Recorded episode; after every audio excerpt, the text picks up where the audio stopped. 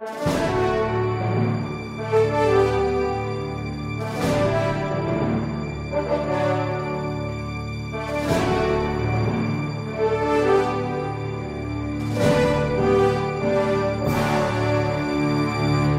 resposta católica de hoje, gostaríamos de responder a pergunta: eu posso ou não sonhar em vencer na vida?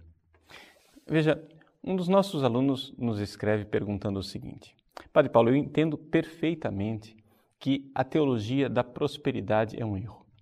Portanto, eu não posso ter um relacionamento com Deus simplesmente querendo sugar de Deus uma felicidade aqui na terra. Eu não posso também fazer do cristianismo uma luta por uma sociedade perfeita aqui na Terra, porque eu devo lutar por uma sociedade melhor, mas não necessariamente perfeita.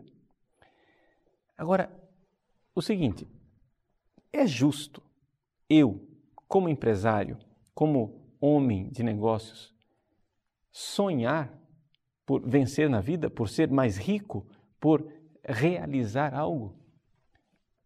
Como responder a essa pergunta? Bom, em primeiro lugar, nós temos que considerar uma coisa. Aquilo que nós chamamos de espírito empreendedor é algo bom, é uma virtude que o ser humano pode desenvolver. O espírito empreendedor faz parte da virtude da magnificência. E isto Deus colocou no coração do homem porque porque essa vontade que nós temos de trabalhar e de melhorar este mundo não é simplesmente fonte de uma ilusão ou de ideologia ou ainda de idolatria. Nada disso. Nós devemos melhorar este mundo. Devemos lutar para fazer com que esse mundo seja melhor. Sempre conscientes de que não haverá utopia, sempre conscientes de que não haverá mundo perfeito, mas devemos trabalhar para a sua melhoria. Isso o próprio Papa João Paulo II, bem-aventurado João Paulo II, na sua encíclica Solicitudo Rei Socialis, nos lembra que, de fato, o ser humano foi colocado no jardim do Éden para cultivar, para fazer algo de bom na criação. Se você quiser conferir, leia no número 29 dessa encíclica. Aqui o Papa João Paulo II está desenvolvendo um tema que é muito querido a um santo que ele mesmo canonizou, São José Maria Escrivá. Ou seja, existe essa visão de que o trabalho seria castigo do pecado. São José Maria Escrivá recorda, não é bem assim. O sofrimento do trabalho é castigo do pecado, mas Deus colocou o homem no paraíso antes do pecado para cultivar aquele jardim. Está escrito nas Sagradas Escrituras. Portanto, já na criação, já quando Deus fez o ser humano, ele fez o ser humano com este espírito empreendedor para melhorar o mundo, para melhorar a criação. E por isso é algo de bom.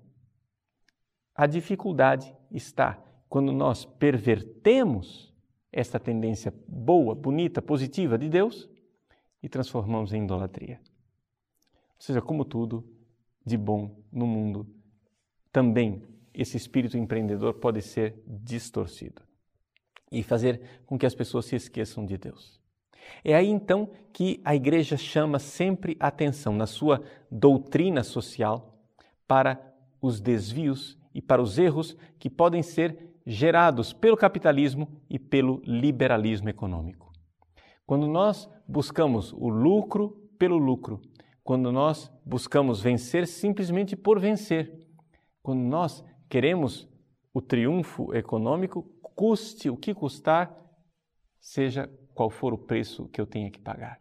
Aí sim, nós estamos no âmbito do pecado. Mas, é claro, podemos enxergar aqui a perversão de algo bom e bonito. Nas encíclicas dos papas que foram escritas durante todo o século XX e também na encíclica de Bento XVI, Caritas in Veritate. Nessas encíclicas sociais da Igreja, nós vemos sempre esta, este tom da Igreja Católica na sua doutrina social. O marxismo enquanto tal e o comunismo é condenável. Não pode ser absorvido pela Igreja, é irreformável porque é uma visão totalmente errada do mundo, uma visão materialista. Já o liberalismo e o capitalismo, embora levem a erros muitas vezes graves e a esquemas de injustiça, podem ser reformulados cristamente.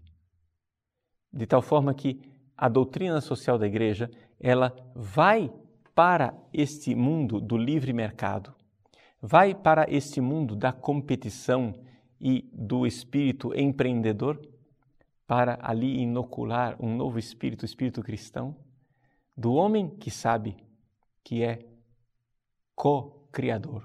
Ele é colaborador de Deus na obra da criação. Está essa colaboração do Deus que quer que o homem, sim, trabalhe para um mundo melhor, sabendo que não haverá utopia aqui. Mas precisamos sim melhorar este mundo. Para isso, claro, todo mundo que quer um empreendimento deseja vencer. Mais uma última observação para concluirmos essa nossa reflexão. Você pode e deve querer ter sucesso na vida e vencer, mas saiba de uma coisa: faz parte de uma boa espiritualidade de um espírito cristão e católico empreendedor, saber que eu também tenho que carregar a cruz, que eu também tenho que, de alguma forma, sofrer e padecer neste mundo. Vencer, sim, mas como tudo nesta vida, nós estamos no lusco-fusco, ou seja, nessa vida existe felicidade, mas existe também frustração. Existe alegria, mas existe tristeza. Existe luz, mas existe trevas. Por quê? Porque a felicidade sem ruga e sem mancha nós iremos encontrar no céu.